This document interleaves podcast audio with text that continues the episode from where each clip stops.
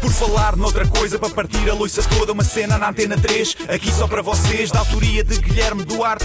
Penso logo existe, já dizia Descartes. Isto é um genérico em rap, mas vai ficar bem estranho. Não tenho mais rimas e vai acabar em feito. Olá, boa tarde. É com enorme sacrifício que aqui estou. Na noite de consoada comi o suficiente em termos de energia calórica para lançar um pequeno míssil balístico intercontinental. Foi pão, queijos vários, enchidos diversos, folhados e empadinhas e riçóis e nhé, tudo para fazer uma espécie de caminha para o jantar que foi composto por uma sopa de feijão e ovo, que é para começar levezinho, um bacalhau espiritual e, por fim, leitão.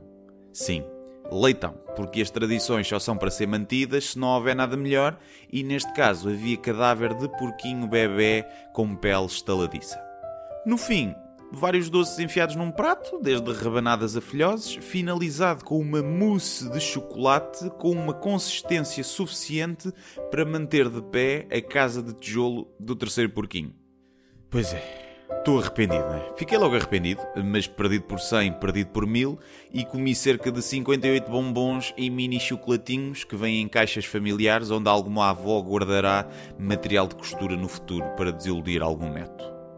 Mas sim, eu ainda me sinto inchado, balofo, gordo, engordei 3 kg num dia e não me parece que sejam problemas hormonais nem ossos a alargar, não é aquela desculpa que às vezes o pessoal mais gordo dá. Foi mesmo porque comi demasiado. Quem diria, um gajo que come, engorda. Giro. Eu ontem até pensei ir ao ginásio, mas já não sei como, é pá, coisa puxou conversa, não sei o quê, pumba, acabei em encomendar pizzas.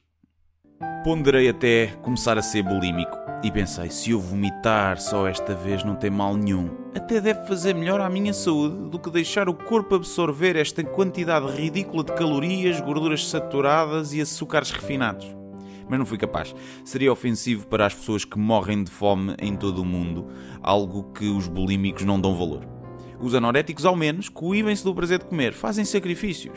Já os bulímicos são garganeiros e querem o melhor dos dois mundos. Por isso, não sejam bulímicos, sejam antes anoréticos.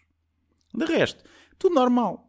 Um dia do ano em que esquecemos o ambientalismo e desperdiçamos papel e plástico como se não houvesse amanhã, e talvez não haja, segundo a Greta.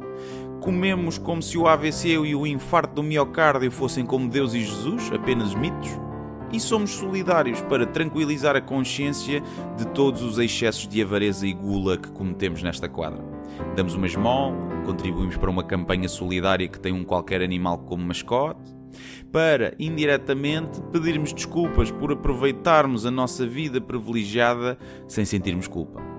Nisto, passa dia 24 e 25 e se a matemática não me atraiçoa, chega ao dia 26, que é hoje, onde já podemos retomar tradições antigas e mais permanentes durante todo o ano, como aquela tradição bonita de sermos um bocado otários uns para os outros.